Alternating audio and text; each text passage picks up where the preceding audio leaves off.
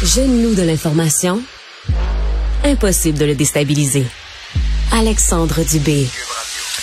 Bon, il y a de nouveaux développements dans le dossier, donc, euh, de ce corps d'un homme retrouvé dans un bac vert, euh, effectivement, à Montréal.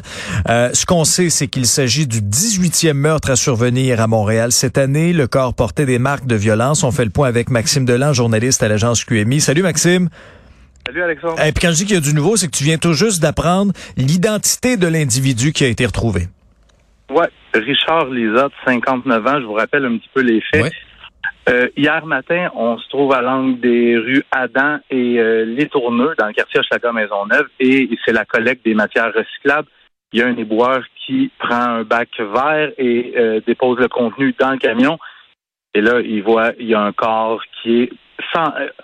Les informations qu'on me dit, c'est que le corps serait enroulé dans une couverte ou un sac de couchage.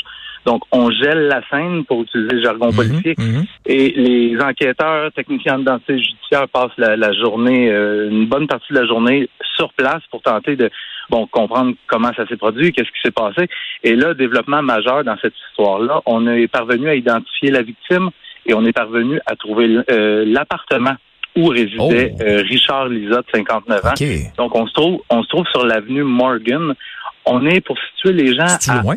un- 1,4 km de l'endroit où le corps a été trouvé dans, dans le bac de récupération.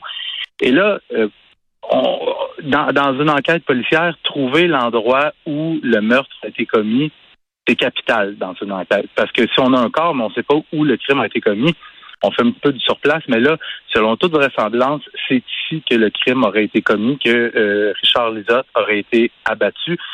On aurait ensuite placé son corps dans un bac de récupération ici et on aurait marché avec le bac pour le laisser en bordure de la rue 1,4 Ok. km plus loin.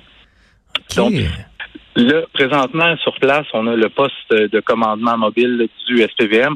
On a les enquêteurs, les mêmes qui étaient sur la scène hier euh, euh, à, à quelques coins de rue d'ici. Et les techniciens en, en- en identité judiciaire, pardon, sont sur place. On va vraiment passer le logement au peigne fin tenter de comprendre qu'est-ce qui s'est produit, comment ça s'est produit, mais surtout qui est-ce qui aurait pu euh, s'en prendre à M. Lisotte de cette façon-là. Et Richard Lisotte, c'est qui ce- ce- cet homme-là? Ouais, as-tu un peu de, de data sur lui? Est-ce que on sait un peu qui il est? Est-ce qu'il avait des liens euh, avec le, le milieu criminel? Ou? Pour le moment, les recherches que j'ai faites, ça s'enligne pas du tout vers ça. On parle vraiment pas d'un criminel de carrière ici. Euh, monsieur, monsieur Lisotte, le seul antécédent criminel que j'ai pu trouver remonte à 2005, alors qu'il a été déclaré non criminellement responsable pour cause de troubles mentaux dans un dossier d'harcèlement criminel.